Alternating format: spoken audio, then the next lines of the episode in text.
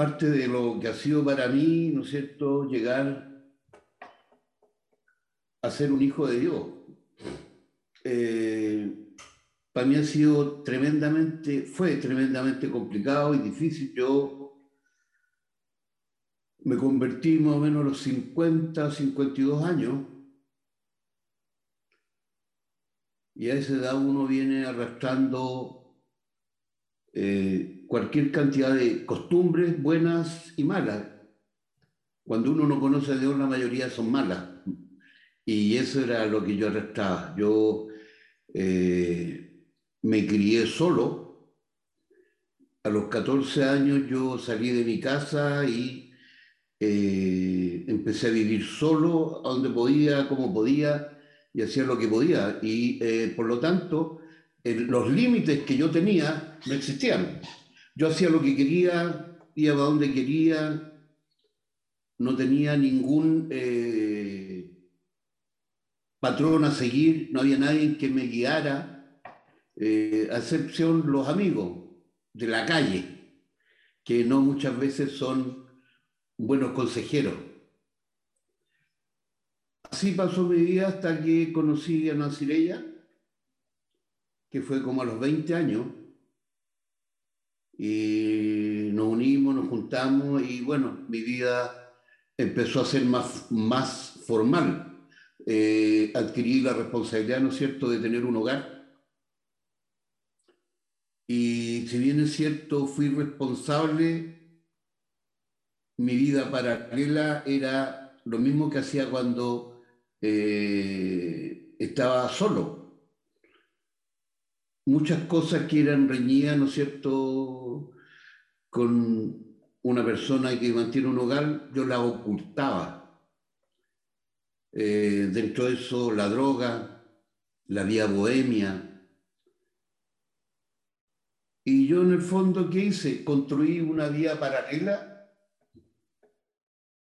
matrimonio. Y así pasaron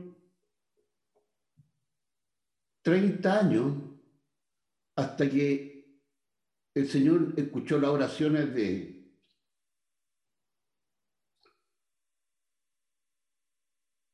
de mis hijos, de mi mujer,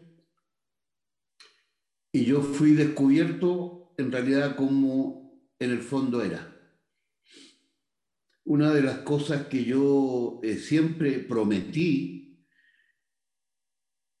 fue que pasara lo que pasara, yo nunca había dejar a mis hijos solos. El costo que tuviera no iba a dejar.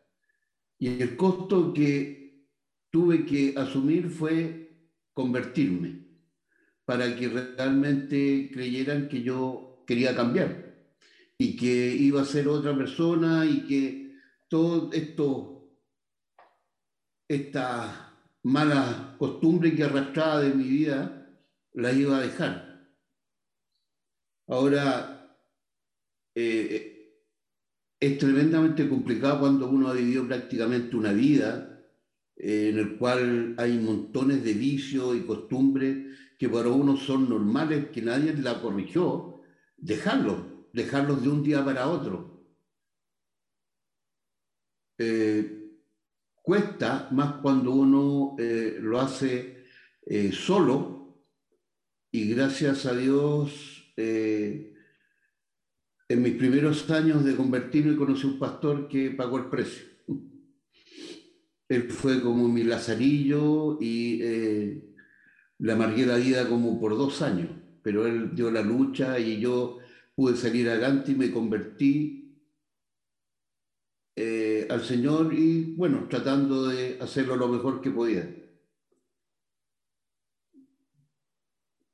Pero hay cosas que aún ahora, en este tiempo, y yo no creo que eh, sea una cosa aislada, sino que a todos nos sucede, nos cuesta creer, ¿no es cierto?, lo que el Señor hizo por nosotros y a quien nos llamó. Muchas veces, ¿no es cierto?, somos llamados, sentimos de hacer algo, pero nos, cuestionamos porque muchas veces uno dice, ¿cómo voy a ser yo, Señor, el que tú vas a ocupar cuando hay otros mejores.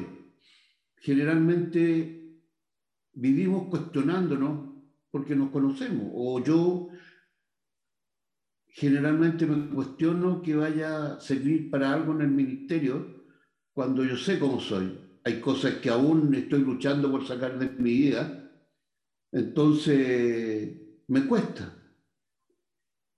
Y eh, en, ese, en ese luchar me, toqué con me topé con un versículo o con una parte, una parte de la historia de, que aparece en Mateo y lo voy a compartir, y en la cual eh, viene una,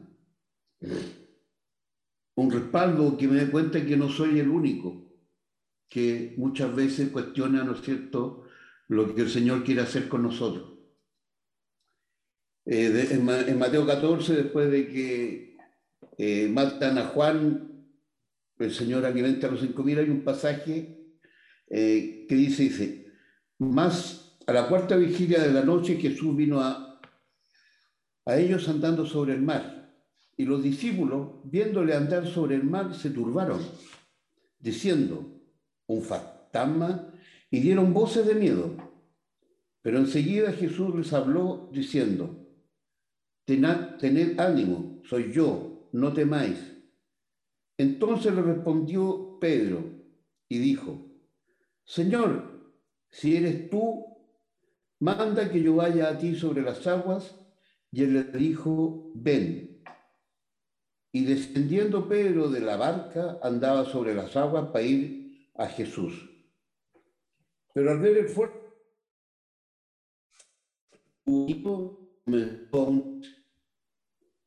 dio voces diciendo, Señor, sálvame. Al momento Jesús extendió la mano, asió de él y le dijo, hombre de poca fe, ¿por qué dudaste? Y cuando ellos subieron en la barca, se calmó el, bien, se, calmó el viento, entonces los que estaban en la barca vinieron y la adoraron diciendo, verdaderamente eres hijo de Dios. En este pasaje, ¿no es cierto? Hay un versículo donde eh, Jesús, ¿no es cierto?, le hace ver a Pedro que se estaba hundiendo porque él dudó, que en el pasaje en el versículo 31, dice, al momento Jesús, extendiendo la mano, hacia de él le dijo, hombre de poca fe, ¿por qué dudaste? Y esto para mí ha sido un, un impulso que no solamente, ¿no es cierto?, yo he sido el que he tenido problema para creer, sino que también los discípulos de una manera u otra también tuvieron de repente su duda. Y empecé a investigar y hay muchos casos en la Biblia de tremendos hombres de Dios que dudaron. Pero el Señor, ¿no es cierto?, en su tremendo amor, nos eligió conociéndonos, sabiendo cómo era, cómo éramos y qué era lo que podríamos lograr. Nos prometió, ¿no es cierto?, que íbamos a hacer cosas mayores. El problema está que cuesta que nos creamos el cuento y decir, sí, en realidad lo voy a hacer. Entonces, ¿de dónde viene el cuestionamiento, la duda?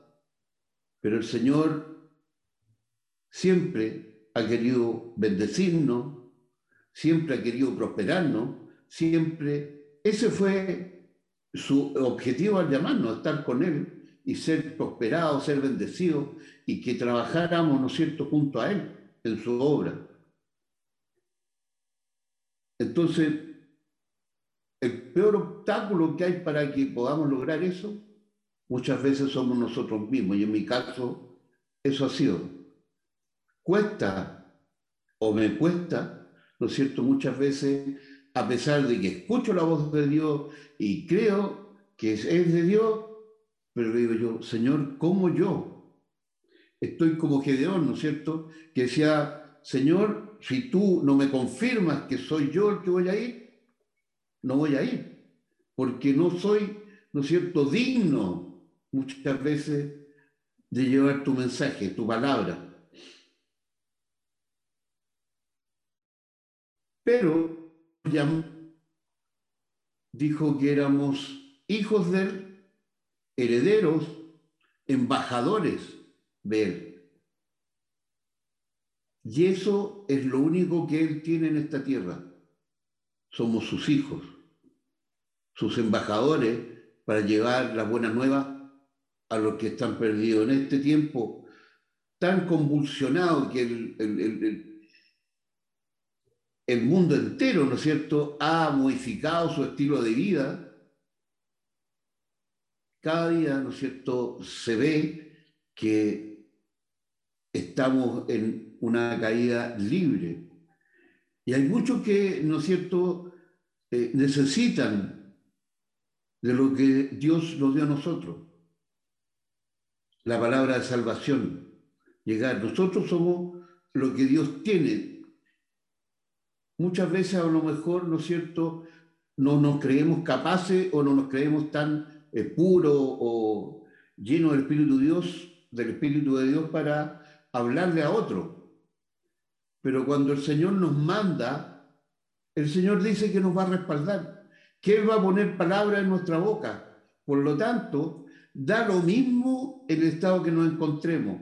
Si el Señor nos mandó es porque nos necesita y porque el, estado que nos encontremos, cómo seamos, de dónde vengamos, Él nos va a respaldar. Somos sus hijos y como hijos, nunca el Señor nos va a abandonar. Yo jamás podría abandonar un hijo, sea como sea. A lo mejor podré tener diferencias, se podrá ir, pero como el hijo pródigo si vuelve, para mí va a ser realmente una fiesta. Y Dios no creo que sea la excepción. Aunque muchas veces dudamos, ¿no es cierto? El Señor quiere bendecirnos, el Señor quiere estar con nosotros, quiere que seamos, ¿no es cierto?, dignos hijos de Él. Y bueno, nos eligió para hacer el trabajo que Él, ¿no es cierto?, eh, no pudo hacer en la tierra en este tiempo. Por lo tanto, ¿no es cierto?, debemos de luchar para que la duda decaiga y la fe crezca. Nuestra fe debe basarse en el milagro que vivimos. La mayoría, a lo mejor muchos de ustedes, ¿no es cierto?, eh, no, no, lo han visto como un, un milagro, porque muchos nacieron, ¿no es cierto?, en un medio cristiano. Pero yo que me haya convertido realmente, para mí ha sido un milagro. Que personas, ¿no es cierto?, hayan intercedido y que el Señor la haya escuchado y haya tenido misericordia de mi vida, para mí es un milagro. Y por lo tanto, debo reconocer que el sacrificio que hizo Jesús en la cruz fue para que todos, ¿no es cierto?, tuviéramos el respaldo de poder alcanzar a otros. Dios quiere estar con nosotros, bendecirnos, guiarnos, ministrarnos. Y muchas veces, como decía anteriormente, el obstáculo somos nosotros. Debemos, debemos abrir nuestros corazones, nuestro sentido, nuestra mente, porque el Señor quiere bendecirnos. El Señor quiere prosperar, no quiere que seamos grandes y que podamos, ¿no es cierto?, dar un digno testimonio de hijos tuyos en este planeta, en esta tierra, en el medio donde, donde nosotros estemos. El mundo necesita saber que hay un Dios que mandó a su Hijo para que todos pudiéramos estar, ¿no es cierto?, un día eh, con Él. Hay un Dios que, ¿no es cierto?, sacrificó al Hijo para que nosotros tuviéramos la oportunidad de tener una vida eterna. Y no hay nadie más que le pueda comunicar ese, esas buenas nuevas que nosotros. Por lo tanto, debemos de luchar porque cada día nuestra fe crezca y las dudas decrezcan y vayan dejándose en el olvido. Es una lucha constante pero debemos, ¿no es cierto?, tener la capacidad de obedecer cuando el Señor nos habla. porque si Él nos está hablando es porque realmente necesita de nosotros. Cuando muchas veces uno siente hablarle a alguien de Dios y dice, ¿será verdad? ¿No será verdad? Que nosotros lo sentimos porque Dios necesita que esa persona a alguien le entregue el mensaje. Así que hermano, querido, una vez más le doy gracias por este tiempo y decirle que no desmayemos, luchemos, podemos alcanzar a hasta último hora en que este mundo, ¿no es cierto?, esté decayendo, esté en una crisis tremenda, hay gente que aún puede ser rescatada. Y nosotros somos llamados, ¿no es cierto?, a rescatar ese remanente que Dios tiene, tiene preparado en los cielos, habitaciones. Así que, hermanos, los llamo, los insto a que cada día creamos más, ¿no es cierto?, eh, en lo que las promesas que hay en la, en la Biblia para nosotros. Somos hijos de Dios, somos embajadores, somos, ¿no es cierto?, amigos de Dios, nos llamó en, por ahí en algunos pasajes. Por lo tanto, debemos tener la confianza que si nuestro Padre nos ha dado todos esos títulos, nos, vamos, nos va a dar su respaldo también en lo que emprendamos. Y antes de, terminar, voy a compartir, eh, me, dijo Nico que eh, era importante que compartiera algo de Apocalipsis, así que les voy a compartir unos versículos que han sido un tremendo eh, descubrimiento para mí. como hay de repente versículos que te levantan, que te ayudan, que te dan ánimo, a mí esto realmente ha sido una tremenda sorpresa y la vez pasada que compartí también lo leí. Yo creo que va a ser una cosa que nosotros debemos tener presente. Dice el Señor, escribiré estas palabras en tu corazón y yo creo que esta porción de la Biblia nosotros debiéramos escribirla en nuestro corazón para que siempre nos acordemos. Apocalipsis 3 dice, todo el mundo tendrá dificultades y sufrimiento, pero a ti te protegeré, porque tú me obedeciste cuando te ordené, te ordené que no dejaras de confiar en mí. Pronto regresaré. Sigue creyendo fielmente en mí y así nadie te quitará tu premio. A los que triunfen sobre las dificultades y mantengan su confianza en mí, les daré un lugar importante en el templo de mi Dios y nunca tendrán que salir de allí. En ellos escribiré el nombre de mi Dios y el de la ciudad celestial, que es la nueva Jerusalén, que vendrá también. Escribí en ellos mi nuevo nombre. Y en ellos escribí mi nuevo nombre. Hasta ahí no me lo voy a dejar. Esto, esto es un aviso, ¿no es cierto?, que es lo que vamos a vivir. Pero también nos dice, ¿no es cierto?, que vamos a sufrir, que vamos a tener problemas, pero a los que triunfemos, a los que creamos, ¿no es cierto?, les daré un lugar importante en el templo de mi Dios. Está diciendo que en el templo de su Padre vamos a estar con Él.